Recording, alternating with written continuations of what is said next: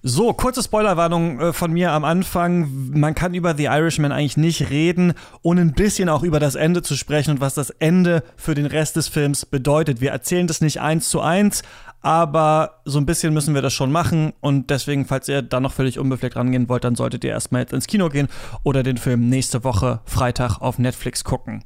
Für alle anderen viel Spaß mit der aktuellen Folge Shots.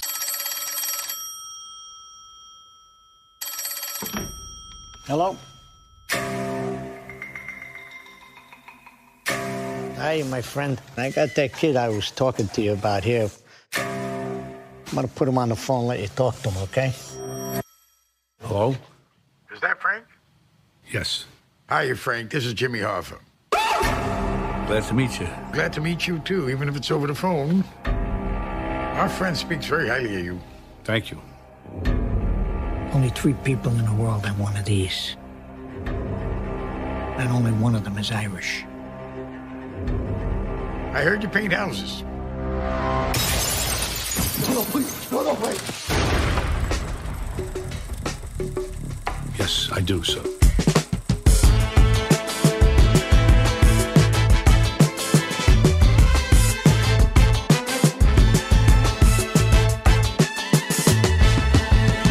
Ihr hört Shots, den kritischen Filmpodcast von Detektor FM, heute mit Daniel Schröckert, Einen schönen guten Tag. Christoph Dobitsch Hallo. und einem Film mit viel CGI, alten Helden, Referenzen auf frühere Filme und Überlänge. Nein, kein Marvel-Film, sondern Martin Scorseses dreieinhalb Stunden Netflix-Epos The Irishman mit äh, Robert De Niro, Al Pacino, Joe Pesci und Harvey Keitel. Und ich bin Christian Eichler. Hi. Ja, schön, mich mal in dieser Reihe am Ende. Und Harvey Keitel und Christian Eichler. Hallo. Äh, Daniel, wann warst du das letzte Mal im Vergnügungspark? Oh Gott, gute Frage. Keine Ahnung. Viel zu lange her. Christoph, wie ist bei dir? Bei mir ist es auch so richtig lange her. Also ich behaupte in meinen Teenagerzeiten nicht äh, nochmal. Ähm, wahrscheinlich so 16, 17. Ja, Ja. gut, nee, das kann ich, also, Das ganz toppen, ja. äh, ich meine, gut, da kann ich sagen, ja, ich war, das habe ich ja vorhin im Vorgespräch schon so ein bisschen erzählt. Das war dann halt im Euro Disney, da war ich auf jeden Fall. Und das ist jetzt wie lange her? Sechs Jahre her. Ja. Ich, dachte, ich wusste, ich hatte vorher Panik. So, was ist die erste Frage? Ich will irgendwie einsteigen. Mir ist nur eingefallen, wann warst du im Vergnügungspark oder wann warst du im Altersheim? Das sind die beiden Sachen, die mir eingefallen sind zu Scorsese, Marvel und zu The Irishman. Ähm, Im Altersheim bin ich übrigens jetzt immer regelmäßig, weil ich zur Physiotherapie muss und die ist da unten. Das ist ganz seltsam. So ein bisschen, ist ein bisschen wie The Irishman im richtigen Leben. Ähm, ja, ihr, Daniel, schön, dass du die Zeit gefunden hast, ähm, zu kommen. Christoph, schön, dass du auch wieder äh, dabei bist. Ich war ja letzt letzte oder vorletzte Woche bei Kino Plus, da haben wir ja schon mal über diese ganze Marvel, Martin Scorsese-Sache äh, gesprochen. Ist vielleicht ein bisschen doof, jetzt damit einzusteigen. Ich mache es aber trotzdem mal, Christoph, nur um nochmal dein Schlaglicht dazu zu hören. Wie hast du das eigentlich alles so erlebt? Ja, also äh, ich fand es natürlich erstmal interessant, dass halt jemand wie äh, Scorsese da Stellung nimmt und da halt einfach mal äh, was raushaut, was tatsächlich eine gewisse Kontroverse äh, angestoßen hat in der Filmlandschaft. Ob es Einspielergebnisse beeinflusst werden, werden sehen. Aber ich fand das, was er gesagt hat, auf jeden Fall erstmal ziemlich profund und er hat ja auch immer darauf hingewiesen, dass ganz oft seine Aussagen so ein bisschen aus dem Kontext gerissen wurden, um da irgendwelche Hashtags drauf zu machen, so von äh, Scorsese hasst Marvel und ähnliches. Und das wäre alles nicht der Fall, sondern für mich hat er einfach auf seine Art und Weise, Filme zu sehen und Filme auch zu machen, reflektiert. Und das fand ich erstmal richtig interessant und auch teilweise ja, sehr einsichtsreich.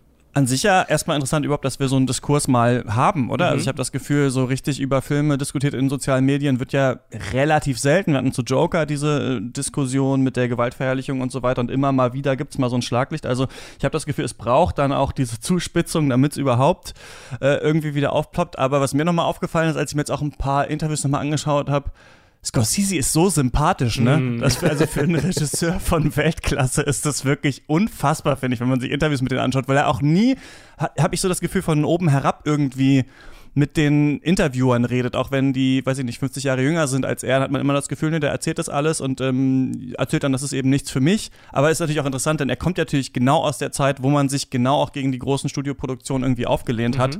Also ist es ja auch irgendwie gar nichts Neues. Das ist mir auch nochmal aufgefallen. Wenn man sich auch ältere Interviews mit Scorsese anschaut, dann ist die Zeit, in der wir gerade sind und in der er gerade argumentiert, auch gar nicht so anders von den Argumenten her. Da komme ich später noch zu beim, beim, beim Gangsterkino. Hast du den mal getroffen, Daniel? nee, der steht noch ganz oben auf der Bucketlist. Also, das wäre nochmal ein richtiger Traum, mit dem man mal vielleicht auch so wie mit Spielberg vielleicht eine halbe Stunde zu reden. So. Das wäre schon sehr, sehr geil. Was würdest du ihn fragen? Ha! Ja, keine, also. nee, keine Ahnung. Ich würde ihn tatsächlich, also was mich wirklich interessiert, weil ich jetzt auch gerade, weil ich mir jetzt nochmal angeschaut habe, dieses Video oder dieses Home-Video, wie er mit seinen Eltern ist aus dem Jahr mhm. 1991. Und der Mann hat ja schon eine ja, gewisse Drogenkarriere hinter sich. Und was mich interessieren würde, ist, ob er, also wie offen er damit umgeht, weil es ist ein offenes Geheimnis. Also ich meine, es werden ganze Bücher dazu veröffentlicht, was er für Eskapaden irgendwie in, in seiner Drogensucht gemacht hat. Wie ein wilder Stier war Therapie seine Drogensucht, damit geht er auch offen um. Und mich würde halt interessieren, wie man den Fokus wieder so, also wie man, wie man den Fokus einfach behält. Wenn man sich ständig so berauscht hat, wie er. Ich meine, der war wirklich, der war ja, muss ja wohl in, in, in der Reha gewesen sein und in der Klinik gelegen haben und keine Ahnung. Also der war ja wirklich ans Bett gefesselt.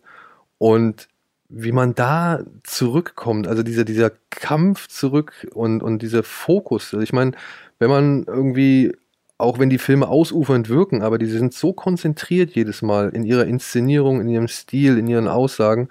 Und da, das wird mich mal interessieren, inwiefern Scorsese da zulässt, dass er ja sich da öffnet. Das ist so, jetzt gerade, weil ich, weil ich auch im, im Zuge unseres geplanten äh, New Hollywood Specials jetzt nochmal wie ein wilder Stier mir angeguckt habe, weil das einer meiner drei, sag ich mal, New Hollywood Vertreter ist, mit denen ich diese Sendung präsentieren möchte. Und ähm, war wirklich nochmal beeindruckt von der Art und Weise, wie Martin Scorsese zu diesem Zeitpunkt schon Filme inszeniert hat oder diesen Film halt auch inszeniert hat.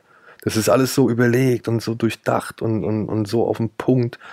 Ähm, das finde ich beeindruckend und das schon damals. Ja, in einem Interview zu The Irishman, da, in dem auch nochmal diese Marvel-Thesen vorkamen, von BBC One war das, da meinte er auch, du hast dieses Wort gerade auch selber schon angesprochen, Fokus, dass das auch in der heutigen Zeit, sagt er, so wichtig ist, ne, weil es so viele Distractions gibt. Und ich frage mich auch wirklich, also ja, wie schafft man es, also so, auch solche Monsterfilme wie Wolf of Wall Street zum Beispiel, überhaupt auf die Beine zu stellen, zu planen und so weiter. Und ich könnte mir aber vorstellen, dass er gar keine richtige Antwort darauf weiß, dass er ein bisschen wie die Charaktere in seinen Filmen auch einfach getrieben ist und Talent hat, das als so eine Art Game sieht und da einfach halt actet die ganze Zeit und das einfach macht irgendwie und das einfach immer größer wird und sie auch ewig an diesen Drehbüchern arbeiten und so. Das fände ich aber auch, ähm, auch interessant, was er dazu sagen würde. Ja, wir reden heute über seinen neuesten Film The Irishman, lange angekündigt. Ähm, Christoph, Wer ist Martin Scorsese? ja, äh, das ist natürlich eine große Frage, die im Rahmen dieses Podcasts wahrscheinlich schwer zu beantworten ist. Also Scorsese ist, egal was man von ihm als Person oder von seinen Filmen hält, auf jeden Fall eine Hollywood-Legende. 41 Spielfilme, davon 13 Dokus mit Preisen überhäuft und das erst so die Spitze des Eisberges, was er alles als Produzent gemacht hat oder für TV oder auch vor der Kamera, ist wirklich ziemlich ausufernd. Anstatt also jetzt durch seine komplette Filmografie zu gehen und irgendwie bei The Big Shave anzufangen und jetzt äh, bei Irishman zu enden, wollte ich tatsächlich eigentlich seine Anfänge mal so ein bisschen hervorheben, damit man ein Gefühl für den Mann bekommt. Und diese Anfänge, fiel jetzt eben schon ein paar Mal als Stichwort, sind äh, das, was später als New Hollywood gebrandet wurde. Also New Hollywood, das ist so eine Generation von Filmemachern, die so in den 40ern geboren wurden und in den 60ern dann ihre eigenen Filme gemacht haben. Und da gehört neben Scorsese eben Coppola, Lucas, Spielberg und Woody Allen dazu, neben vielen anderen. Und was diese Leute eben geschafft haben, ist, dass die die erste Generation waren, die mit Filmen auch aufgewachsen sind. Also die wurden von der goldenen Ära des Hollywood-Kinos einerseits geprägt und als sie soweit wachen, selbst was äh, schaffen zu dürfen, da gab es schon Filmhochschulen und in Italien äh, kam der Neorealismus durch, in Frankreich Nouvelle Vague, das japanische Kino war auf dem Vormarsch und plötzlich gab es halt diese Gruppe von US-Autorenfilmen, die Filme machen wollten, die zwischen Hitchcock und Kurosawa angesiedelt waren, muss man ganz grob zu sagen.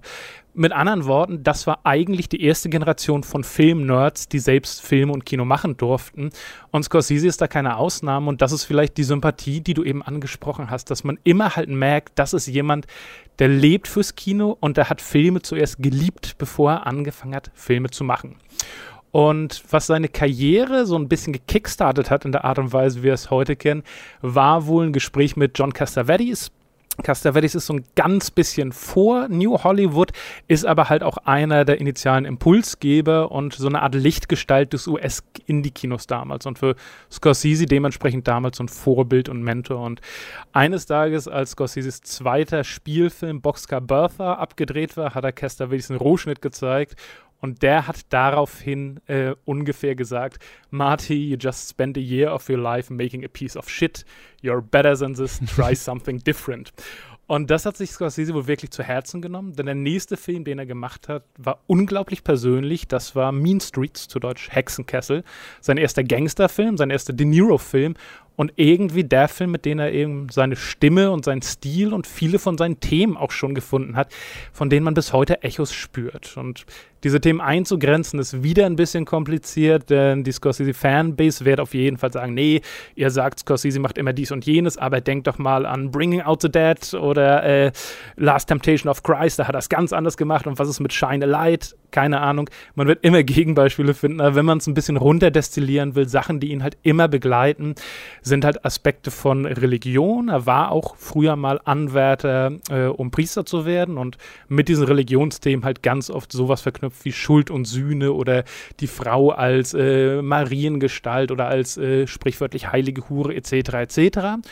Anderes Thema ist Migrantentum in den USA, eben durch seine Kindheit im italoamerikanischen Milieu inspiriert. New York als Heimatstadt kommt sehr, sehr oft vor und wird oft stark in Szene gesetzt. Und meistens haben wir auch einen sehr rocking Soundtrack in seinen Filmen. Und wenn wir jetzt auf Irishman schauen, kann man den mit einer Menge von seinen Övre in Verbindung setzen. Aber für mich persönlich, wenn ich eine Pistole auf die Brust hätte, würde ich sagen, der ist am ehesten in der Tradition von Goodfellas, Casino und Wolf of Wall Street, also autobiografisch angehauchte Lebensgeschichten von Männern, die eine gewisse Gier in sich haben, die sie dann in die Illegalität treibt und zum Schluss auf eine gewisse Art und Weise zerstört. Eine Sache, die ich noch äh, gelesen habe, auch danke übrigens mhm. für die Zusammenfassung, Hammer, Hammer. ist, dass als, oh, stark. als, als Mean Streets rausgekommen ist, hat Roger Ebert, ne, der berühmte mhm. Äh, Kritiker, ja. gesagt, dass äh, Scorsese könnte der nächste, ähm, der amerikanische Fellini werden mhm. innerhalb einer Dekade. Und dann hat äh, Scorsese, als er Ebert irgendwann getroffen hat, ge gesagt, denkst du wirklich, es wird eine ganze De Dekade dauern? also, ja, aber Ebert ist cool. tatsächlich, also ich habe natürlich viele Sachen ausgelassen, hat tatsächlich ist halt Ebert ein so prominenter Kritiker gewesen, gewesen, der Scorsese halt früh auf der Liste hatte, dass seine Reviews wirklich maßgeblich dazu beigetragen haben, dass halt Filme wie Taxi Driver dann auch die Beachtung fanden, die sie später bekommen haben. Daniel, jetzt hat er einen neuen Film gemacht, er heißt The Irishman. Was ist das? Was ist das?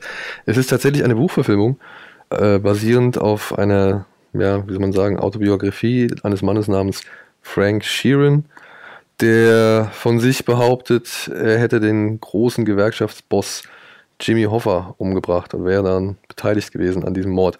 Er hat in diesem Buch, glaube ich, auch noch behauptet, er äh, wäre am, am Kennedy-Attentat auch beteiligt gewesen, aber das lässt dieser Film aus. Dieser Film zeigt, wie Frank Sheeran durch einen Zufall an, und jetzt muss ich jetzt, jetzt gerade ich ein bisschen in Straucheln, an einen Gangstergerät namens Russell, und jetzt kommt Bombalino, oder Bordelino? Buffolino.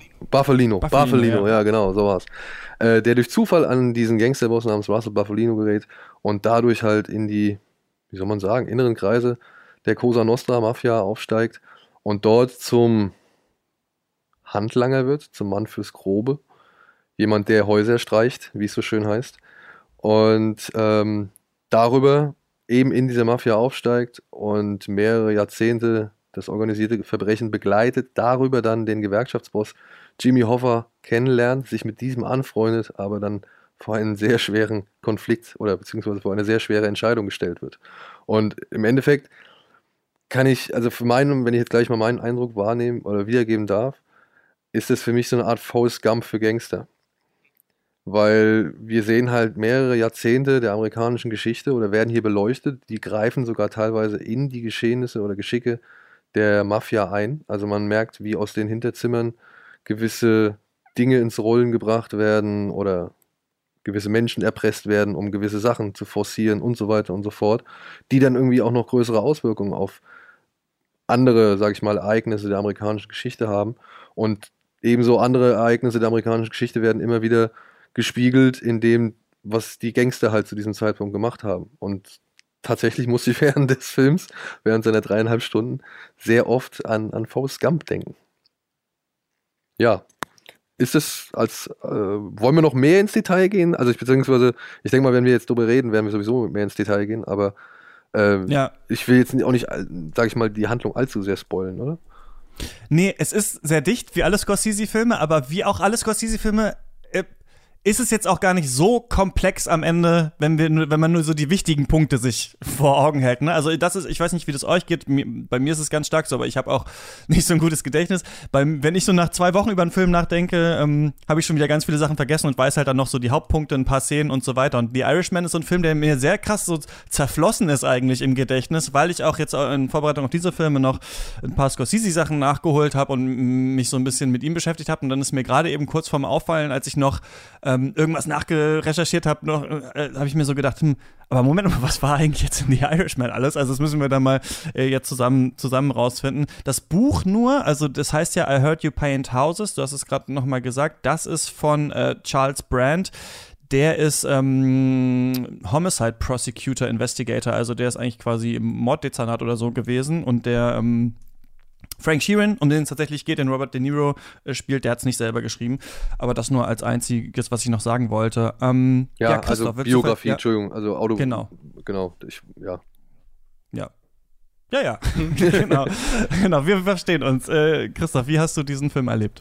Ja, also mir hat der Film nicht nur gefallen, sondern er gefiel mir sogar immer besser. Natürlich, wenn man weiß, dass man jetzt dreieinhalb Stunden im Kino sitzen muss, ist das ein gewisser Respekt äh, und auch eine Erwartung ins eigene Sitzfleisch. Aber es gibt ganz am Anfang so direkt so einen Moment, der mich komplett ins Scorsese-Verse zurückgebracht hat. Und zwar als äh, der alte Robert De Niro anfängt, seine Geschichte zu erzählen und auch relativ früh schon sagt, ja, äh, als junger Mann, da habe ich Häuser gestrichen.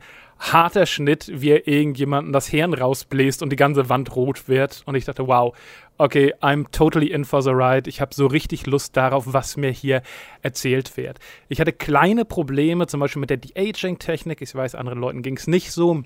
Und ich weiß nicht, ob der Epilog, über den wir sicher irgendwann reden, so lang hätte sein müssen, wie er war. Aber alles in allem ist für mich einer stärksten Filme des Jahres, der auch wirklich einen Nachhall hinterlassen hat bei mir und der mich noch weiter beschäftigt.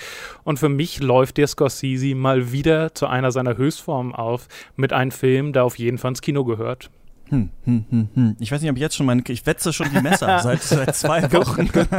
Go for it. Ich weiß nicht, ob ich jetzt schon äh, Du- du- willst klare möchte Standpunkte oder, haben, oder ob wir noch, ja, oder ob wir noch ein bisschen, ob wir noch ein bisschen länger über diesen Film sprechen. werden. Nein, meine Frage ist eigentlich ein bisschen, ob dieser Film tatsächlich so sinnvoll ist, aber er also man selber steht natürlich, ich habe am Anfang diesen Witz gemacht, mein Name jetzt in dieser Reihe, so im Schatten natürlich, dieser riesigen Namen, dieses, dieser riesigen Persona von Martin Scorsese, die ja ganz anders natürlich über so einen Film denkt, als ich jetzt, wenn ich äh, irgendwie da ins Kino gehe und mir das anschaue, ne? Weil zum Beispiel Scorsese hat ja selber gesagt, also er wollte halt noch mal einen letzten Gangsterfilm machen mit Robert De Niro. Ich finde immer geil, dass immer äh, Bob De Niro Ja. mit Bob wollte er ihn noch mal machen, ähm, hat ihn dann dazu gekriegt. Die haben ja schon ewig an diesem Drehbuch gearbeitet. Also 2008 hat das, glaube ich, angefangen. Vorher hatten sie ein anderes, das haben sie verworfen. Dann hat, dann hat er dieses Buch gelesen, dachte, das können wir doch verfilmen. Dann hat es ewig gedauert, Joe Pesci überhaupt davon zu überzeugen, das zu machen. Dann ähm, äh, sollte Al Pacino noch mitmachen. Das ist ja das erste Mal auch, dass ähm, Scorsese mit Pacino dreht.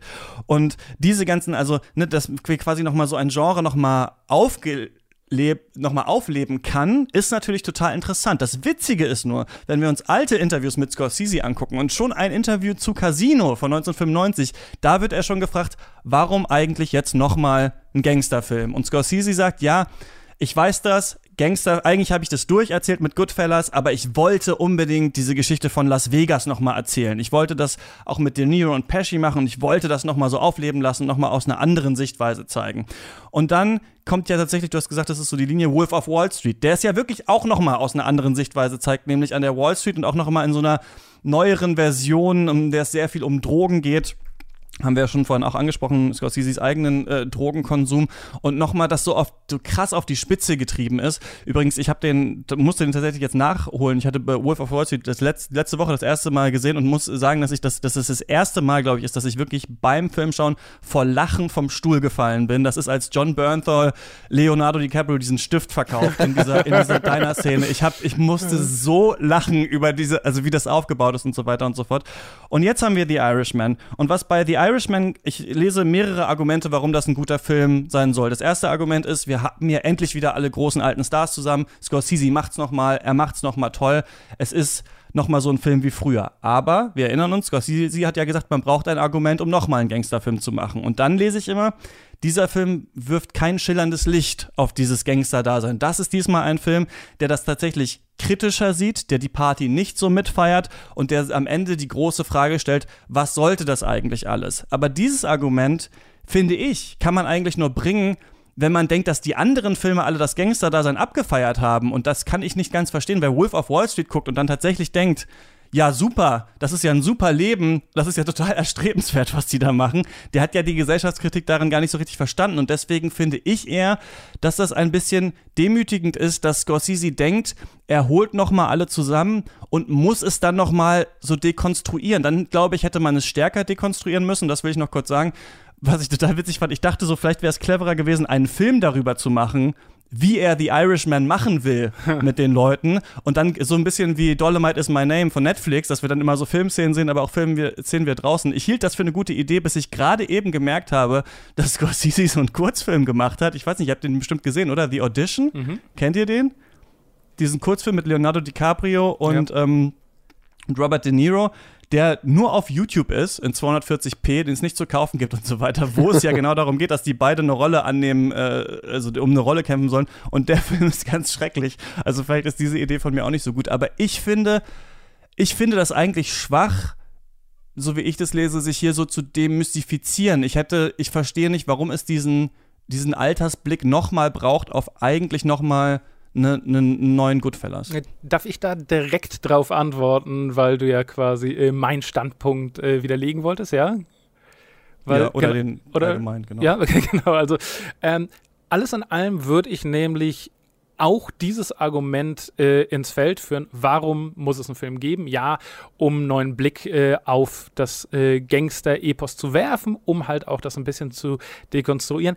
Aber ich glaube, du nimmst das halt so ein ganz bisschen falsch wahr. Also der Unterschied für mich ist halt tatsächlich, dass äh, nicht Wolf of Wall Street und Casino und Goodfellas äh, als Filme selbst einen Standpunkt ergriffen haben, sondern dass die Hauptdarsteller darin immer einen gewissen Standpunkt hatten. Wir haben bei allen einen persönlichen Erzähler, wir sehen quasi ihr Leben aus ihrer Sicht und keiner von diesen Leuten hat Reue. Also Ray Liotta in Goodfellas findet es total scheiße, in Suburban Amerika zu sein am Ende und er will wieder quasi in diese Gangsterwelt, wenn er die Wahl hätte. Leonardo DiCaprio in Wolf of Wall Street, der findet es total mies, dass er da irgendwie rausgemobbt wurde und verkauft dann Enden Leute wie sein Stift.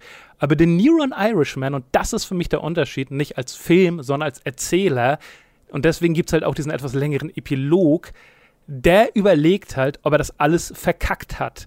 Das ist der einzige von denen für mich, der wirklich am Ende reflektiert, hätte ich nicht was anders machen sollen, hätte ich mich nicht mehr um meine Familie kümmern sollen, habe ich nicht mein Leben verwirkt, während die anderen einfach alle Leute sind, die nichts gelernt haben, die sich nur ertappt gefühlt haben. Und ja, aber das ist doch nichts würde, Tolles. Ich würde, also, ich würde noch ja. was hinzufügen an, an Neuerungen. Denn was De Niro halt macht am Ende von The Irishman, ist auch etwas, was, glaube ich, zuvor wenige Figuren bei Scorsese erstmal überhaupt machen konnten. Nämlich sich an der einzig letzten Macht festhalten, die sie noch haben. Nämlich die Macht, die Geschichte zu erzählen, so wie sie sie wahrgenommen haben. Ja, also das, das ist alles, was ihm noch bleibt, weil er auch jetzt wirklich auch sehr alt ist am Ende. Und er kann es bestimmen. Er kann, er sagt ja auch äh, zu diesen beiden Ermittlern, dass er nichts, also er erzählt ja trotzdem diesen beiden Ermittlern nichts. Und das ist so etwas, also das, das hat so eine Endgültigkeit, die die anderen Figuren, glaube ich, noch nicht erlebt durften. Ich meine, wenn man jetzt diesen Jordan Belfort anschaut, dem geht es, glaube ich, noch ganz gut. Ja. Und ich würde jetzt mal behaupten, dass auch wenn sich äh, die Figur von Ray Liotta äh, in ihrem Dasein langweilt, aber der ist auch noch zufrieden so. Ich meine, ähm, und das ist bei, bei The Irishman tatsächlich nicht so. Ich finde, dieses Unversöhnliche ist tatsächlich doch ein sehr, sehr starkes Argument, was man äh, hier meiner Ansicht nach Scorsese zustehen kann, weil ich, ich gebe dir recht, Christian, ne? das soll natürlich alles abschreckend sein, was Jordan Belfort da in, in Wolf of Wall Street gemacht hat. Und wenn man das irgendwie, ähm, wenn man das irgendwie, sag ich mal, als erstrebenswert ansieht, dass man da irgendwie schon was nicht ganz richtig verstanden hat, das kann ich vollkommen nachvollziehen. Aber man muss es wirklich sagen, Goodfellas, Casino, Wolf of Wall Street, die gehen so durch, die gehen mit so einem Tempo an den Start und machen so eine Laune. Ich habe Goodfellas, als ich den zum ersten Mal gesehen habe, den habe ich aber nicht kritisch in Frage gestellt. Ich bin geil, Gangster. ja, der fängt an, ja, as long as uh, I could remember, I always wanted to be a gangster. Be gangster. Ja. ja. und wirklich, ich kenne diesen, diesen Satz, den habe ich doch, den kannte ich schon, bevor ich diesen Film gesehen habe. Mhm. Ja, und das meine ich halt, weißt du, das, das, das war damals, wenn, als wir jung waren irgendwie oder als wir diese Filme zum ersten Mal gesehen haben, das war einfach nur wow. Das, das ist nicht klar, ist das eine Romantisierung oder beziehungsweise ist das weiß ich, ein, eine Begeisterung, sagen wir es mal so, für das Milieu, für die Unterwelt, für die Gangster. Und das, das, wenn Joe Pesci den Typ da in den Fuß schießt, so, da habe ich gelacht. Ja. Ja. Jetzt sehe ich das natürlich ganz anders. Aber ich glaube, das ist auch Scorsese, der jetzt am Ende tatsächlich, und da will ich auch gar nicht mal deine Allegorie, die du gestellt hast, auf Twitter, glaube ich, war das, will ich gar nicht mal so eine Frage stellen. Für mich ist Good, äh, Irishman ist für mich Scorseses Endgame. Ja, weil wirklich genau dieses Unversöhnliche, dass da wirklich jemand ist, der ähm, am Ende tatsächlich noch so wirklich leidet, also der wirklich abgekapselt ist von allem und, und, und wie, wie Christoph angemerkt hat, dann darüber nachdenkt dass er irgendwie vielleicht doch was falsch gemacht hat, das ist, das ist zu neu, das ist zu gut für Scorsese. Jetzt kann man ihn natürlich jetzt generell in seinem Övre irgendwie ankreiden, so, aber das finde ich unterscheidet ihn dann doch sehr stark. Oder das ist ein für mich doch sehr ausschlaggebender Punkt im Unterschied zu den bisherigen Werken, den man erzählen sollte oder den er ruhig erzählen darf am Ende seiner Karriere, bevor er gar nicht mehr in der Lage ist, so einen Film zu machen. Aber ich finde, dass das in diesem Film eigentlich nicht interessant und intelligent verhandelt wird von Scorsese. Also das ist am Ende da dran, das stimmt. Und am Ende fragen wir uns, hat das alles wirklich was gebracht? Und es gibt diese tolle, also die, die ganz tolle Szene, als er später eine, eine Tochter, er will ja zur ähm, von, ähm, äh, wie heißt sie, Anna Paquin gespielt, Paquin, ja. äh, spielt, äh, spielt seine eine Tochter, die quasi durch diese ganzen Jahrzehnte immer eigentlich gar nichts sagt und er spielt eigentlich damit, dass sie immer nur beobachtet und immer nur sieht, was ihr Vater macht. Und es gibt diese ganz starke Szene am Anfang, wo sie irgendwie belästigt wird in so einem äh, Tante Emma Laden an der Ecke und er geht da hin und verprügelt wirklich aufs Übelste diesen Ladenbesitzer dafür. Und das ist so eine Szene, die wir natürlich in den anderen Scorsese-Filmen auch so ein bisschen geil gefunden hätten irgendwie. Und jetzt ähm, wird dann am Ende halt quasi auf, also dieses, das ist eigentlich eine Schlüsselszene des Films, das erkennen wir aber am Anfang noch gar nicht an diesem Film, weil wir am Anfang noch nicht wissen, dass der Film diesen Turn ins krass Negative, ins total Depressive äh, nehmen wird. Und dann sagt er ja auch zu seiner anderen Tochter, ähm, ich wollte euch immer beschützen. Und sie hat gesagt, ja, beschützen vor was eigentlich? Was dieses coole Männlichkeitsbild von Scorsese auch nochmal zeigt, dass sie sich so in diesen Gangstrukturen verlieren, dass sie vergessen, dass es dass die vielleicht auch in anderen äh, Blickwinkeln gar keine Gefahr vielleicht für die Familie sind. Nur das, was ich sagen würde, trotzdem, du hast es gerade selber gesagt, Daniel, bei Goodfellas haben wir das früher gefeiert, aber das ist nicht zu 100% nur dem Film anzulasten. Denn wenn man heute nochmal Goodfellas guckt, würde man auch nochmal mit einem anderen Blick darauf schauen, glaube ich. Und deswegen, das finde ich, ist eigentlich ja, also die Idee bei Scorsese, für die er so zu beglückwünschen ist, würde ich sagen, ist, dass er immer so krass reingeht in diese Arschloch-Charaktere, die, also, die irgendwie so diesen Willen zur Macht haben. Also, das ist ja immer da. Du hast immer, also, nicht, du hast es ja auch vorhin gesagt, Christoph, nicht in allen Scorsese-Filmen, sondern jetzt in diesen Gangster-Scorsese-Filmen, über die wir sprechen, ist es ja immer so, dass Macht so eine Faszination ausübt und irgendwie die Gesellschaft durchzieht.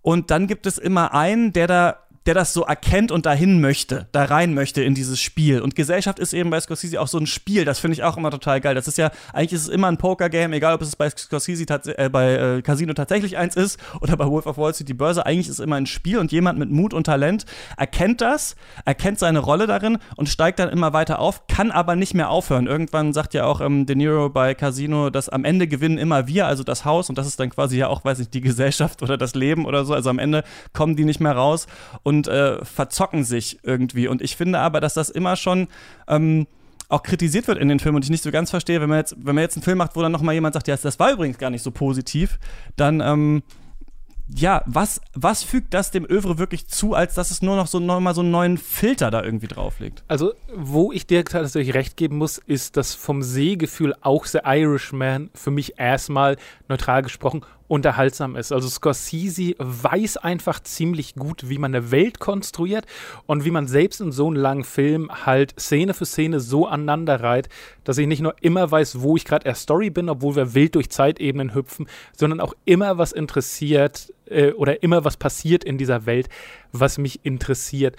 Und deswegen sind es halt bei Irishman keine äh, neu erfundenen Räder, die mir präsentiert werden, sondern halt wirklich dieser nuancierte Blickwinkel. Und für mich ist der zum Beispiel da halt auch nostalgischer als alle anderen, weil es um eine Art schwindende Welt geht. Also bei den anderen Filmen, da wurden halt diese Figuren quasi aus Welten, die weiter bestehen, sei es Mafia oder Wall Street oder Casinos, quasi äh, rausgepusht irgendwann oder haben Fehler begangen. Und bei The Irishman ist es so, dass ich das Gefühl habe, De Niro wird da irgendwie erstmal so durchgereicht. Also es ist nicht so, dass er sagt, hey, ich muss jetzt äh, den nächsten Auftrag erfüllen, um noch toller zu werden, sondern er wird so von einem zum anderen gegeben, kommt irgendwie da so zurecht, bleibt aber eigentlich eine passive Figur, die auch nie machthungrig wird und trotzdem verschwindet die Welt, in der er gelebt hat. Also für mich ist ein so ein Schlüsselmoment, den man auch ideal als Meta-Kommentar lesen kann, als wir das erste Mal äh, von Jimmy Hoffa, äh, also El Pacino, hören. Der kommt erst nach einer Stunde im Film vor, glaube ich, dass, dass man so fast selbst schon wieder überrascht ist. Und es beginnt damit, äh, dass De Niro erzählt, ja, heutzutage wissen die Leute gar nicht mehr, wer Jimmy Hoffa ist, aber damals war er größer als die Beatles. Und diese Idee, dass die Stars deiner Welt und die Werte, in denen du aufgewachsen bist, plötzlich komplett verschwunden sind, die finde ich da halt auch sehr interessant und die ist für mich auf ganz vielen Ebenen subtil vertreten in den Filmen. Also sowohl was De Niro erzählt, als auch, dass wir wirklich bei jedem Menschen, der auftritt, sehen, wann und wie er sterben wird. Ja, das ist ganz spannend. Ich wusste natürlich auch nicht, wer Jimmy Hoffa ist und ich habe dann, ich saß, wir sind nach der Kino Plus Aufzeichnung dahin und Eddie hat es dann, habe ich gesehen, auf dem Handy gegoogelt. hat sich den Wikipedia-Artikel äh, durchgelesen. Ja, das, das stimmt. Das liegt natürlich total, total über diesem Film. Was ich auch, äh, noch, was ich ganz interessant finde, ist, du hast vorhin so kurz diese Frauencharaktere bei Scorsese angesprochen. Die sind in diesen Gangster-Epen ganz oft so eine seltsame Bruchstelle am Ende. Also ich finde, bei den meisten von diesen Gangsterfilmen ist es ja so, die Leute zocken immer weiter und zocken immer weiter und dann passiert passiert irgendwas, das FBI kommt oder die Cops und man muss sich verstecken und so weiter. Und dann ist es ganz oft so, dass dann die Frau den Hauptcharakter verlässt und die Tochter zum Beispiel mitnehmen will. Und das ist oft so eine Tochter, von der wir noch nie was gehört haben im Film. Also man da sagt dann immer, ja, du kriegst auf keinen Fall meine Tochter. Und man fragt sich, warum kämpft er eigentlich so um diese Tochter? Er hat mit dieser Tochter in den letzten zwei Stunden überhaupt gar keine Zeit verbracht. Und das finde ich einerseits in diesem Film trotzdem ein bisschen schwach, manchmal wie die Frauencharaktere da so dargestellt sind. Also oft sind es auch nur so sehr materialistische Frauen, die am Anfang so ein Herz aus Gold haben und dann sich halt völlig in den Konsumrausch ergeben, so ein bisschen auch wie die Männer, aber noch weniger reflektiert habe ich so das Gefühl. Aber das ist jetzt zum, so ein Film, der genau da so rein will, ne, in diese Bruchstelle. Aber ähm, ja, ich fand's, ja, ich, ich, ich wiederhole mich. Da geht es ja auch in dem Sinne nicht um, naja, das Kind an sich, dass man das Kind irgendwie äh, bei sich haben will oder glaubt, der bessere Vater oder die bessere Erziehungsperson dafür zu sein, sondern da geht es in dem Moment einfach um den Machtverlust und um, ja. um den Stolz, die Eifersucht, also um all das, was man nicht mehr haben könnte und vor allem halt auch um das, um die Niederlage, ne? Also diese Leute können ja alle nicht verlieren. die wollen ja auch alle ums Verreck nicht verlieren. Und ähm, da, das ist immer dann meistens, ist immer wieder der, ich, wie gesagt, das ist halt, weil ich jetzt gerade wie ein wilder Stier gesehen hatte, so, ne? Ich meine, äh, was, was Jake LaMotta da macht, ist halt einfach Quatsch. Das ist einfach kompletter Bullshit. Aber er ist halt einfach eifersüchtig hoch, hoch 10, nee, hoch 100. Ja, und, und kann nicht aus dieser, er kann nicht da raus. Deswegen stellt er sich halt auch in den Ring und lässt sich da zusammenschlagen. Ja, und das ist so dieses, die können alle nicht aus ihrer Haut raus. Und verstehen dann aber auch halt nicht, wenn andere gar nicht erst in ihre Haut rein wollen. Das wird gerade bei The Irishman durch so eine wirklich tolle Szene äh, in der Bowlinghalle ähm, gezeigt, wenn, Ja. wenn äh, Joe Pesci neben Robert De Niro sitzt und die ganze Zeit irgendwie mit der Tochter von Robert De Niro versucht, irgendwie anzubandeln und die halt gar keinen Bock auf ihn hat, weil sie zum einen ihn nicht mag, zum anderen vielleicht auch Angst vor ihm hat und ja, zu- zum, zum dritten dann überhaupt nicht in seine Welt gehört. Ja, also sie ist halt einfach nicht Teil seiner Welt. Und das wollen die da nicht begreifen. Und das ist so lustig, wie er da um, um Zuneigung und Anerkennung buhlt, obwohl man weiß, dass der, keine Ahnung, mehr Menschen auf dem Gewissen hat als, keine Ahnung, der Erste Weltkrieg oder so. Ja, und ich glaube auch bei den anderen männlichen Protagonisten in Scorsese-Filmen, die wir erwähnt haben, ist es ganz oft so, dass sie halt irgendwann anfangen, die Frauen in ihrem Leben einfach als Besitz anzusehen. Also die brauchen nicht mehr ihre Liebe, sondern die wollen die einfach nur haben, wie sie ihre Autos und ihre teuren Kleider haben und investieren in die und verlangen dafür Treue und Sex nach dem Motto. Und Irishman dreht halt auch das eben um, weil es eben nicht nur um Besitz geht und nicht nur um Dominanz, sondern wirklich um Zuneigung. Und die einzige Person, zu der äh, Peggy, also die Tochter von Frank Sheeran, Zuneigung entwickelt, ist Jimmy Hoffa, was die Sache noch tragischer macht, denn wir wissen, irgendwann ab einem gewissen Zeitpunkt wird Peggys Vater im Verschwinden von, von Hoffa eine Rolle spielen. Und das ist, finde ich, eine ganz sauber aufgedröselte und sehr spannende Dynamik zwischen diesen Figuren und wo die Sympathien und Antipathien langgehen.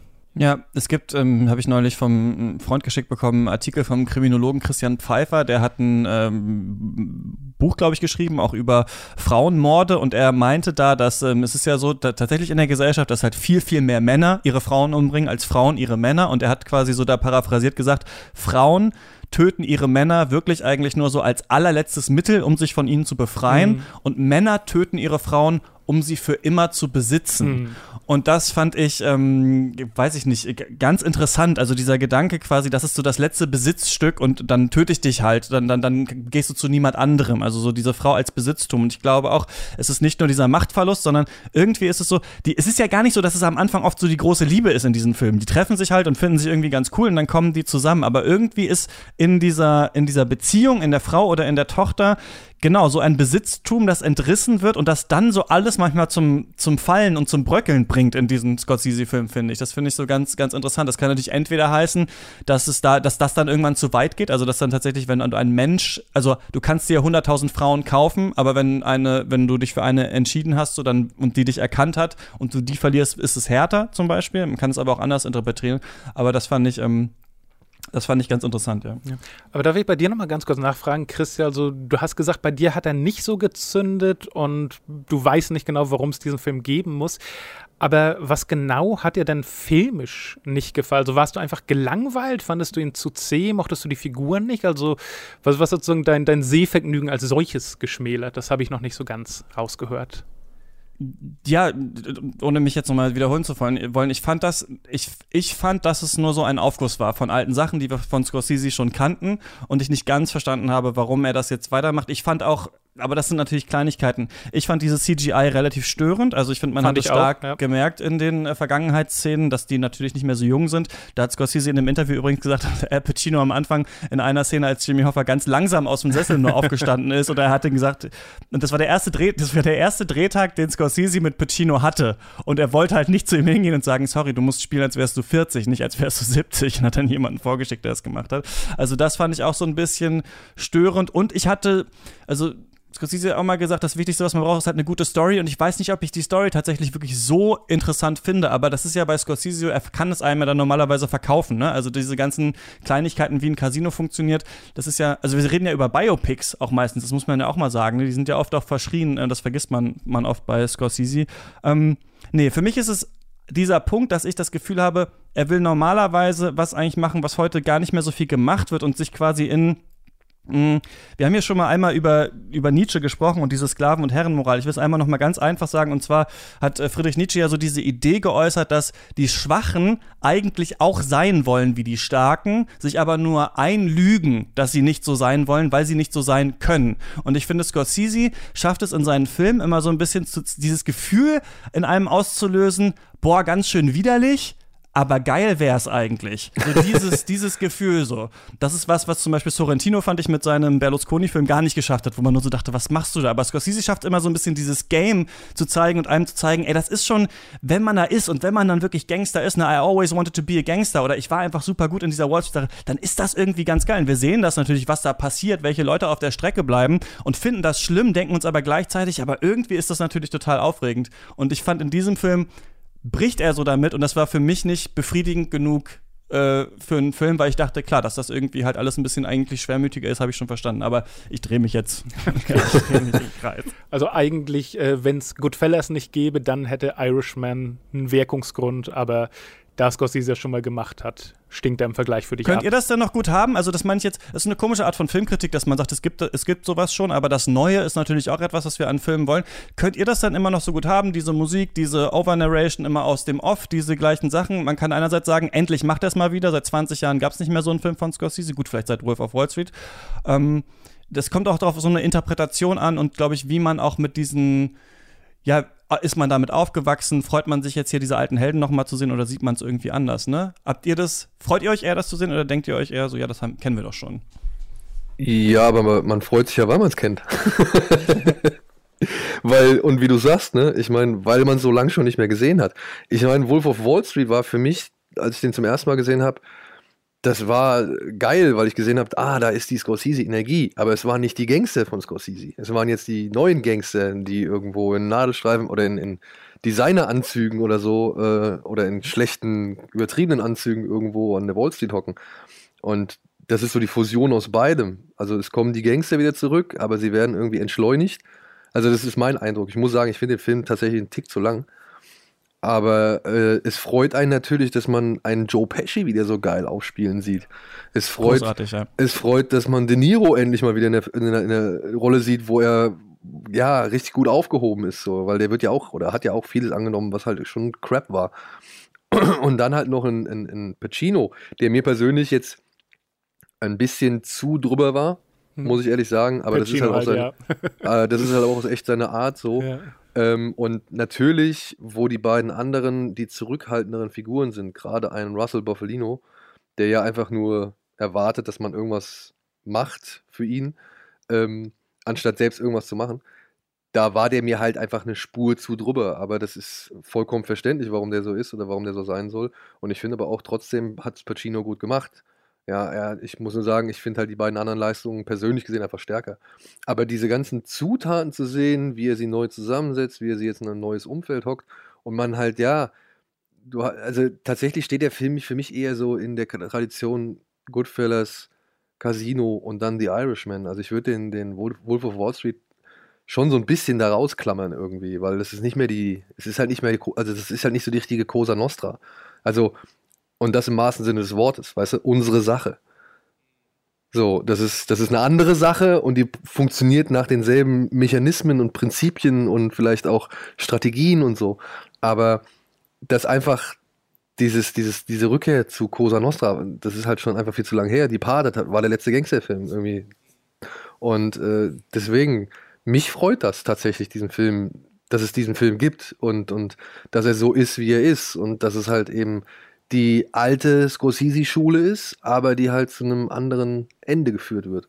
Also ich schließe mich äh, da in großen Teilen an, auch gerade, also Joe Pesci haben wir wenig drüber geredet, Top-Performance, also ich glaube, so gut habe ich ihn lange nicht, wenn nicht vielleicht sogar noch nie gesehen, also was ganz anderes, als ich erwartet habe, nicht mehr äh, der laute Aggressive von damals, sondern ganz ruhige Präsenz, der aber den Bildschirm dominiert und diese Dynamik einfach zwischen äh, Pesci, De Niro und Pacino, die hat mich so lange getragen und die fand ich einfach so interessant, wie sie sich ausgespielt hat. Und gerade als es quasi auf nicht das Ende, aber quasi das Klimax zuging, wo es eine Party für Frank gibt und wo dann irgendwann offenbart wird, was mit äh, Jimmy Hoffa passieren soll, da war so ein Reigen von Szenen, die ich einfach meisterhaft gemacht finde und die ich so spannend und dramatisch, so sauber ausgearbeitet fand, dass ich mich da den Film nicht mehr entziehen konnte. Und von solchen Highlights hatte der auf seine Laufzeit immer wieder mal was. Es gibt eine ganz fantastische Szene, wo Robert De Niro einen Konkurrenten in ein Restaurant ausschaltet. Und das ist eine Szene, die fantastisch vorbereitet ist, indem wir quasi eins zu eins erklärt bekommen, wie er die Tat vorbereitet und plötzlich explodiert da die Gewalt auf dem Bildschirm und es ist zu Ende, ehe es angefangen hat. Also für mich waren hier immer wieder neue Highlights drin, die mich den ganzen Film übergetragen haben und ja, davon will und kann ich nicht genug bekommen. Und wenn es irgendwann äh, Goodfellas Casino äh, Irishman Marathon gibt, dann wäre ich auf jeden Fall dabei. aber es hat für mich sowas von, tatsächlich wieder, um das nochmal zu sagen, ich weiß, es reizt, aber ein bisschen was von von Marvel-Filmen in dieser Art, dass man das so auseinander nimmt und so sagt, ja, und da so ein paar Szenen waren ja irgendwie so auch doch ganz toll und jetzt die nochmal zu sehen, das war ja schön und also, um jetzt wieder weg von dem Marvel-Vergleich zu sehen, ich habe ein ganz starkes Gefühl bei The Irishman, das ich auch bei Once Upon a Time in Hollywood hatte. Das sind die größten Regisseure, die noch am Leben sind. Es sind die überlebensgrößten Stars, die wir uns vorstellen können und es hat einen Retro-Charme und es ist toll ausgeleuchtet und es ist wirklich unfassbar, wie viele Sets hier in diesem einen Film tatsächlich existieren. Also dann noch mit dieser dieser ganzen De-Aging-Nummer über die Spannweite von Jahrzehnten wird hier diese Geschichte erzählt und das sind tolle Schauspieler, tolle einzelne Szenen. Irgendwie ist es, es basiert auf einem sehr dichten Buch. Das ist ja auch bei Scorsese immer so eine, wenn er so ein, so ein, so ein Buch nimmt und dann tatsächlich äh, das auch so dicht erzählt, ist es ja ganz toll. Und wir haben wieder diese tollen Scorsese-Dialoge. Das muss ich auch noch mal einmal sagen, weil ich habe gerade dieses äh, Star Wars Spiel, Star Wars The Last Jedi gesehen, nachdem ich The Irishman geguckt habe. Ähm, nicht The Last Jedi, Fallen Jedi Fallen Order, das sage ich immer falsch. Genau. Und da habe ich wieder so gemerkt, in den Dialogen in diesem Spiel, ist jetzt ein random Beispiel, hat man wieder so gemerkt, wie halt Scorsese Dialoge schreibt. Weil da ist es halt so, dass jemand sagt so, ja, yeah, we need, I need to go to the Force Temple. Und dann so, yeah, please be careful oder so. Und bei Scorsese ist es halt so, du hast das Gefühl, drei Leute kommen in den Raum und die fallen sich schon ins Wort, obwohl noch niemand was gesagt hat und so. Das finde ich auch alles toll. Aber irgendwie kommt für mich nicht zusammen, was Warum denn? Warum außer wir kennen das schon und wir finden das ganz gut und es ist Scorsese. Warum? So, deswegen kann ich The Irishman nicht empfehlen. Wie ist das bei euch? Ihr könnt gerne noch alles sagen, was ihr sagen wollt. Aber dann, dann, aber dann, ich frage mich jetzt tatsächlich aber doch, was deine Erwartungshaltung dann in dem Moment war. Also, na okay, die Erwartungshaltung ist natürlich, man will einen guten Film sehen verstehe, also ist mir schon klar. Ich meine, der Mann muss sich jetzt nicht nochmal neu erfinden oder so, ne? Aber ja, doch, oder? Also muss man das nicht immer irgendwie mit jedem Film? Weiß ich nicht. Muss man das? Also müssen die das? Also müssen das ein Tarantino und ein Scorsese, müssen die das unbedingt mit jedem Film machen? Dürfen die nicht auch einfach nur mal einen Film machen, auf den sie Bock haben? Klar. Wir machen ja aber auch Kritik. Ich sage ja nicht, dass es ja, ja, nein, nein, nein, nein, verboten ist, einen Film zu machen. Dürfen darf natürlich jeder was, aber ich muss es dann nicht gut finden. Ja. Genau, aber das. aber ich weiß es nicht. Dir gefällt ja auch nicht jeder Song von den Beatles oder, oder jeder Song von Led Zeppelin oder irgendwie sowas, oder? Nee. Und, und ich weiß, ja. Du erkennst doch alles an, was an diesem Film gut ist. Es wirkt nur nicht für dich in dem Zusammenhang, wie es in den früheren Filmen für dich gewirkt hat, oder? Genau, da muss irgendwie noch so eine Kohärenz drin sein, bei dem ich sage, ach, und deswegen existiert dieser Film und deswegen haben sie es gemacht und das sollte jetzt hier ausgesagt werden. Und für mich ist es, ja, wir haben noch mal alle zusammen und es ist ein bisschen depressiver als Goodfellas war. Fertig, gib mir das Netflix-Geld. Ja. ja, ich sehe halt jemanden, der zurückblickt auf seine Karriere und der noch einmal mit seinen besten Homies zusammenarbeitet und das Beste aus denen rausholt, genau wie aus allem anderen an Produktionsdesign, der halt nochmal seine Art und Weise von Geschichte erzählen möchte. Ich, ich möchte tatsächlich auch nochmal an, also ich bin auch nicht frei von Kritik, ne? das wollte ich jetzt nochmal kurz äh, auch nochmal einfließen lassen. Ich muss sagen, ich, mich hat der Film in der Mitte, während er vor allem sich mal eine ganze Zeit lang sehr auf Jimmy Hoffa konzentriert, der hat mich der Film schon so ein bisschen verloren, weil ja, also wenn er da wirklich eine ganze Zeit lang Jimmy Hoffa aufbaut, da muss ich sagen, da war ich nicht gerade der interessierteste Zuschauer so. Da ist man so ein bisschen raus, ne? Hattest du das auch das Gefühl, Christoph? Ich hatte auch das Gefühl, als Jimmy Hoffa losgeht und Kennedy, dass ich da so ein bisschen zwischenzeitlich dachte, okay, was genau? Ähm, vielleicht ist es, wenn man ihn noch mal ein paar Mal schaut und weiß, worauf das hinausläuft und sich vielleicht noch mal mehr mit dem historischen Hintergrund beschäftigt, ist das irgendwie interessanter. Ich hatte das Gefühl, also hatte ich am stärksten das Gefühl, hier wird jetzt ein Teil aus dem Buch verfilmt, weil das zur Geschichte gehört, aber ich weiß nicht eigentlich genau, warum das so lange geht. Ja, genau. Ja. Also natürlich bei der Zeit hat er irgendwo mal Längen und ich glaube, für mich war es so ähnlich. Also dieses erste Telefonat zwischen denen ist super, aber dann wird da äh, die Beziehung ein bisschen aufgebaut und das ist für mich auch ein Teil, der sich ein bisschen schleppt, bis es dann halt wieder brisant wird und Genau, und die ganzen man- Ereignisse da einstellen. Aber das ist so, weißt du, du sagst dann so, ja, irgendwo zwischen Minute 85 und Minute, weiß ich nicht, 210, da war irgendwo so eine Phase, da kam ich nicht so ganz zurecht, weißt du, sowas sagst du über so einen Film. Und, ähm, aber ich verstehe natürlich, warum Scorsese das macht, weil er natürlich auch den Konflikt, den, den Sheeran da im Inneren mit sich selbst ausmachen muss und fast gar nicht irgendwie großartig nach außen hin trägt. Ja, man weiß gar nicht, wie der sich das alles verarbeitet und was der da alles verarbeiten muss. So, das, das, das lässt er ja auch keinen spüren in seinem Umfeld. Und ähm, da war mir schon irgendwie dann letztendlich klar, warum er das macht. Und aber man muss trotzdem sagen, das war halt die Phase, die mich tatsächlich am wenigsten interessiert hat. Aber und da bin ich dann wieder bei Christoph. Ab dem spätestens ab dem Moment äh, dieser Autofahrt, in der es um einen Fisch geht, ähm, super. da war ich ja. dann plötzlich on the edge of my seat Ja. innerlich so, ja, weil das war wirklich, das war für mich Tension Mhm. oder Spannung halt einfach. Und ich fand es cool, obwohl es halt so geräuschlos auch noch daherkam, ja. Ja. Äh, und ich weiß nicht, was, ich, was wir halt auch noch nicht irgendwie, glaube ich, einmal also so- wirklich erwähnt haben, ist, es geht ja auch bei Scorsese in, in den vielen Filmen geht es ja auch vor allem um Ritualisierung. Um nicht durchzudrehen, beziehungsweise um, um all diese Gewalten und, und, und dieses, diese Gier irgendwie im Zaum zu halten. Sei es jetzt hier, ne, weißt du, da wird dann feierlich der Ring übertragen, dann wird dann hier mit der Nadel in den Finger gepiekst und so weiter und Ja, so fort Oder täglich ornaniert. oder täglich onaniert. Aber ja, diese, diese Ritualisierung und auch das wird teilweise hier echt herrlich auseinandergenommen. Dieser Film hat einen Humor, den, hat's, hat's, den hatten die anderen nicht.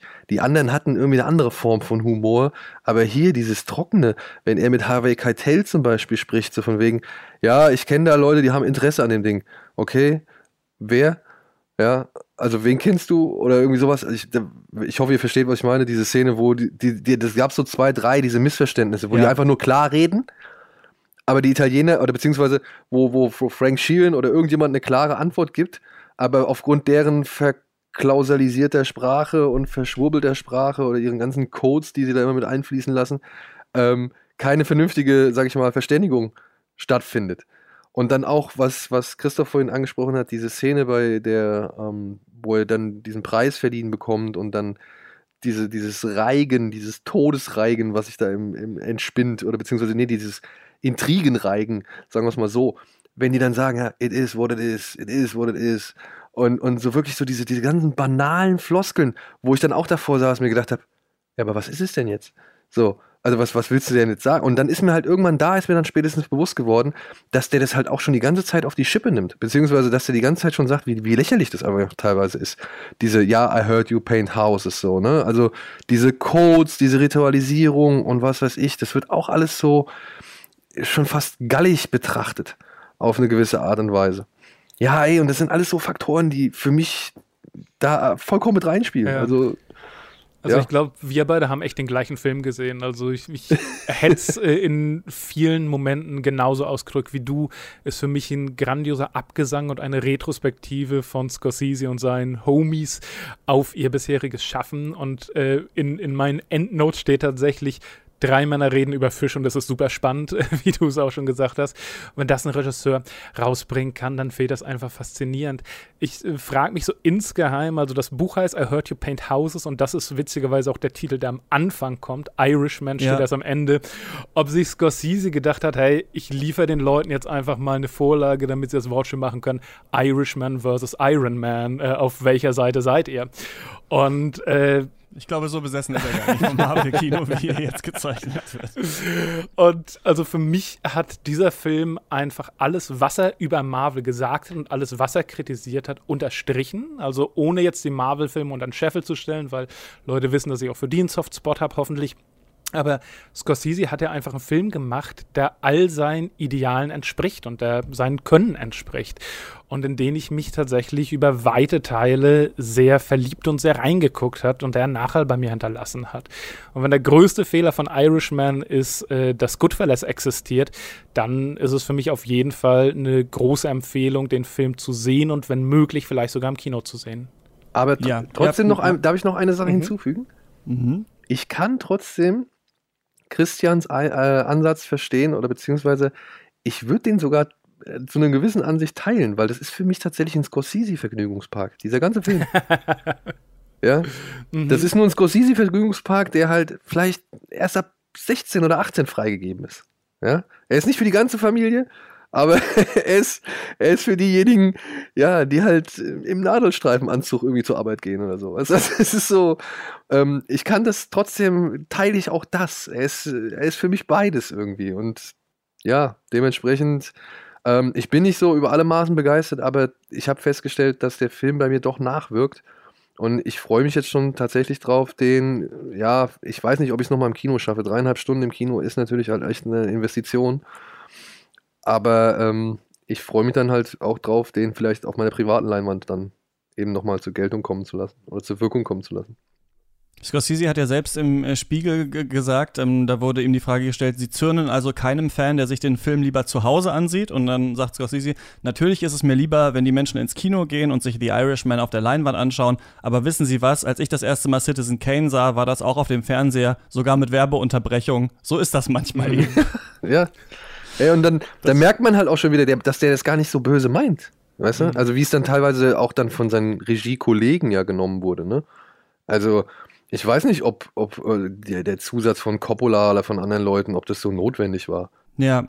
Trotzdem finde ich ganz schön eigentlich, dass ihr habt das nochmal auch rausgekehrt, ähm, ohne diesen, ne, ich, das war ja auch äh, polemisiert, als ich getwittert habe, er hat einen Marvel-Film äh, gemacht. Das meine ich natürlich jetzt nicht exakt so, aber ich glaube, wir haben nochmal ein bisschen auch rausstellen können, dass eine Serialität, die wir eben auch bei den Marvel-Filmen haben, eben auch für das Kino von Scorsese irgendwie gilt. Und entweder sagt man wie ich, ja, das kennen wir ja schon, jetzt ist es halt ein bisschen anders. Und andere sagen, ja, das ist jetzt endlich noch mal sowas, dass das noch mal jetzt wirklich abschließt und zu einem Ende bringt. Und ich habe ja gesagt, das ist so eine, er, er dekonstruiert das hier so und macht jetzt noch mal so ein moralisches Statement, was ich nicht gebraucht hätte. Aber, und das muss ich sagen, das fand ich ganz, ganz stark, ähm, Spoiler wirklich für das ganz, für das krasse Ende nochmal, aber am Ende wird er ja von dem Priester gefragt, bereust du das, was du gemacht Ja. hast? Und er sagt, nein.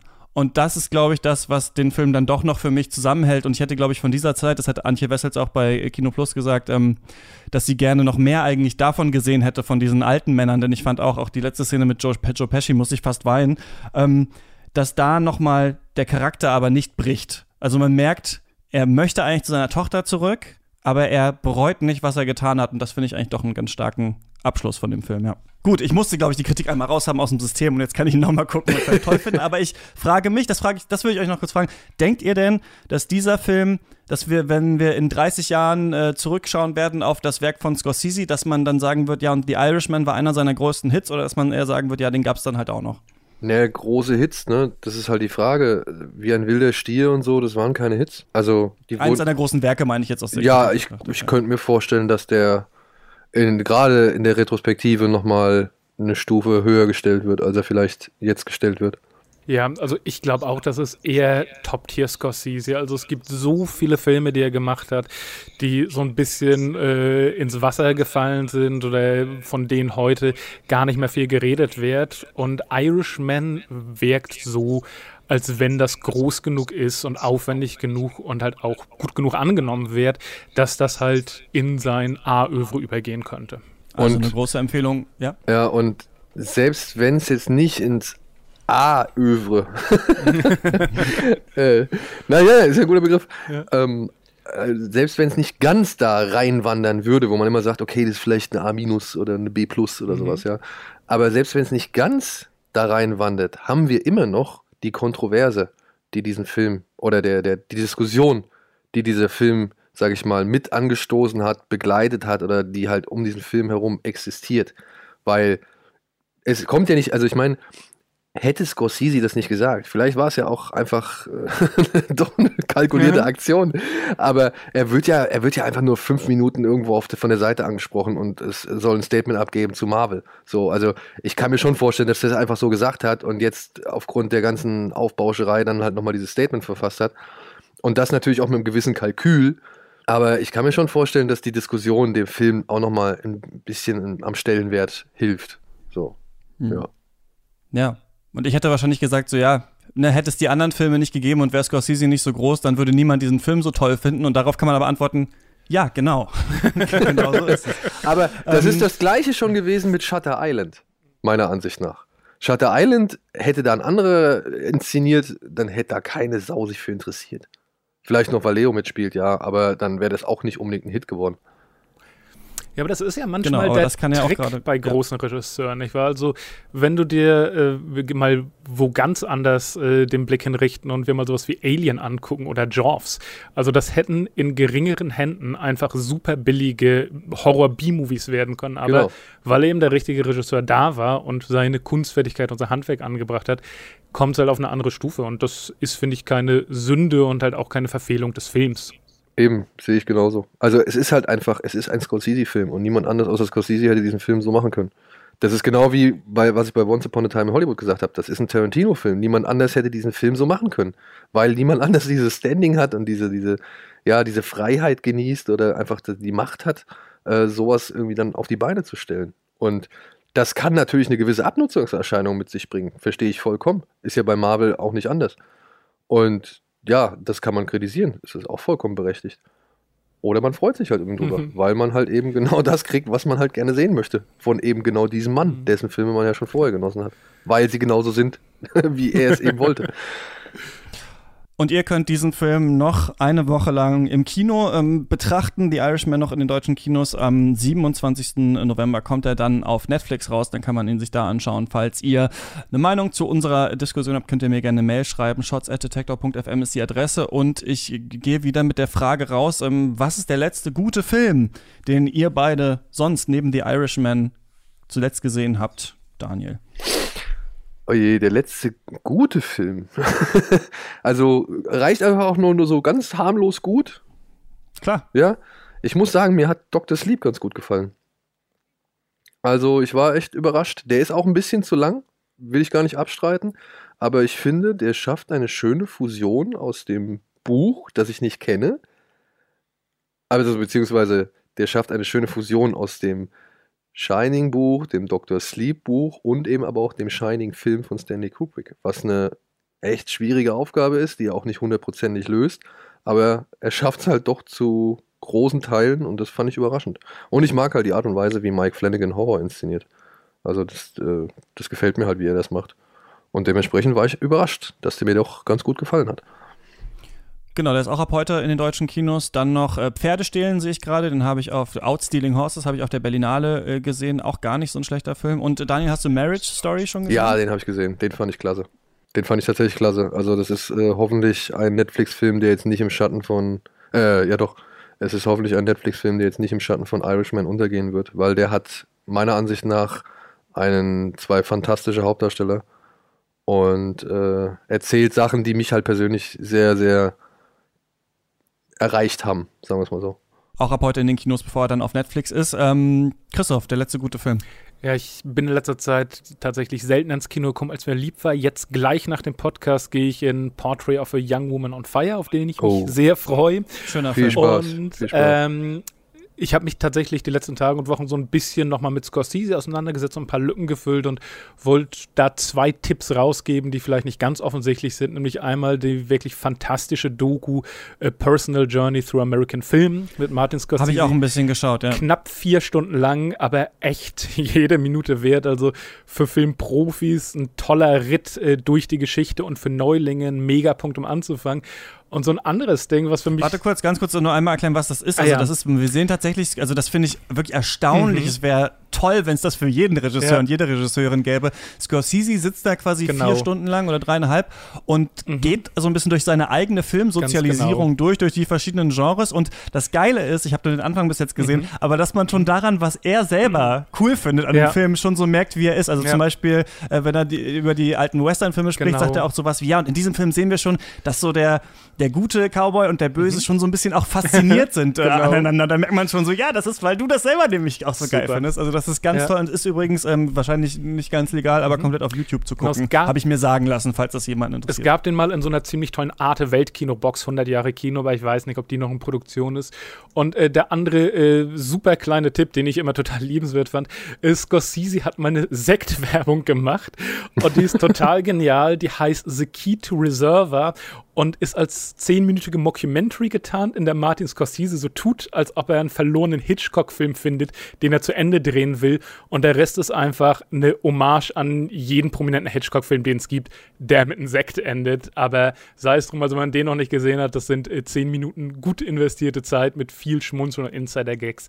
Key to Reserva. Ich habe äh, The Farewell gesehen von äh, Lulu Wang. Das ist ähm, ja ein Film, der ganz heiß auch gehandelt wird, wo es um eine, ja, ähm, deren Eltern aus China stammende äh, US-Amerikanerin geht, ähm, die dann, ähm, bei der dann rauskommt, dass die Oma sterben muss und sie müssen zurück äh, nach China und an dieser, ja, und sie so ein bisschen bespaßen, denn nach der chinesischen Tradition darf man es der Oma nicht sagen, dass sie todkrank ist. Aquafina spielt da die Hauptrolle wirklich brillant. Könnte ich mir vorstellen auch, dass sie für einen Oscar nominiert wird, aber da besprechen, da sprechen wir dann demnächst mal bei Shots drüber. Erstmal vielen Dank, dass ihr beide jetzt so lange mit mir über Martin Scorsese gesprochen habt und über The Irishman. Doch, da nicht für, da nicht für. Nächste Woche sprechen wir hier dann über äh, The Lighthouse. Bis dahin könnt ihr uns auf Twitter folgen, chr-eichler, Le Schröck. Daniel macht Kino Plus, gibt's auf dem gleichnamigen YouTube-Kanal. Und Christoph äh, ist Filmwissenschaftler an der Uni Hamburg. Wenn ihr ihn irgendwo seht, könnt ihr ihn ansprechen. Meine Masterarbeit ist bald durch, dann reden wir weiter. da reden wir dann tatsächlich drüber, denn du hast über Denis Villeneuve. ähm, Nie Villeneuve geschrieben. Ja, sehr, sehr interessant. Ähm, bin ich sehr gespannt, was da rausgekommen ist. Ey, das würde mich auch interessieren. Also, das interessiert mich auch. Äh, Ich äh, spreche auch gerne mal eine Einladung aus. Sehr gerne. Spätestens dann, äh, wenn, wenn, wenn Dune rauskommt. Ähm, das war's von uns. Viel Spaß im Kino und beim Stream. Tschüss. Tschüss. Tschüss.